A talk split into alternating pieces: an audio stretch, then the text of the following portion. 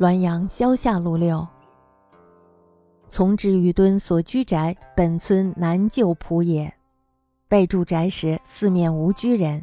以夕灌仆者田大卧井旁小室，闻墙后构争声，以为村人，隔墙问曰：“尔等为谁？深夜无故来扰我？”其一呼曰：“一事求大哥公论，不知何处客鬼强入我家，挑我腹。”天下有事理耶？几呼曰：“我自携钱复闻家庙，此妇见我嬉笑，邀我入室。此人突入夺我钱，天下又有事理耶？”田闻是鬼，今不敢应。二鬼并曰：“此处不能了事，当属诸土地耳。”轩轩然向东北去。田次日至土地祠问庙祝，乃既无所闻。积田望曰，林清、李明如曰：“事不足怪，想此妇何解之矣？”众为灿然。唐之于敦所居住的房宅地点，原先是村南的旧园子。在没有建住宅的时候呢，四周是没有人居住的。有一天晚上呢，郊园子的田大躺在井边的小屋子里，听到墙外有人争论。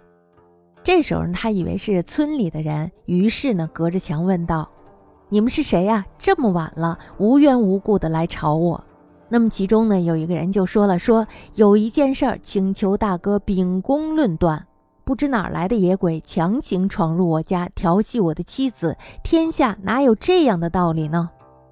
那么这时候，另一个又喊道：“我自己带着钱去文家庙，这个女人呀，见了我就嬉笑，邀我进了房间。”这个男人呢，又突然闯进来抢我的钱，天下难道有这样的道理吗？这时候呢，田大他就知道他们是鬼，于是呢，吓得没敢吱声。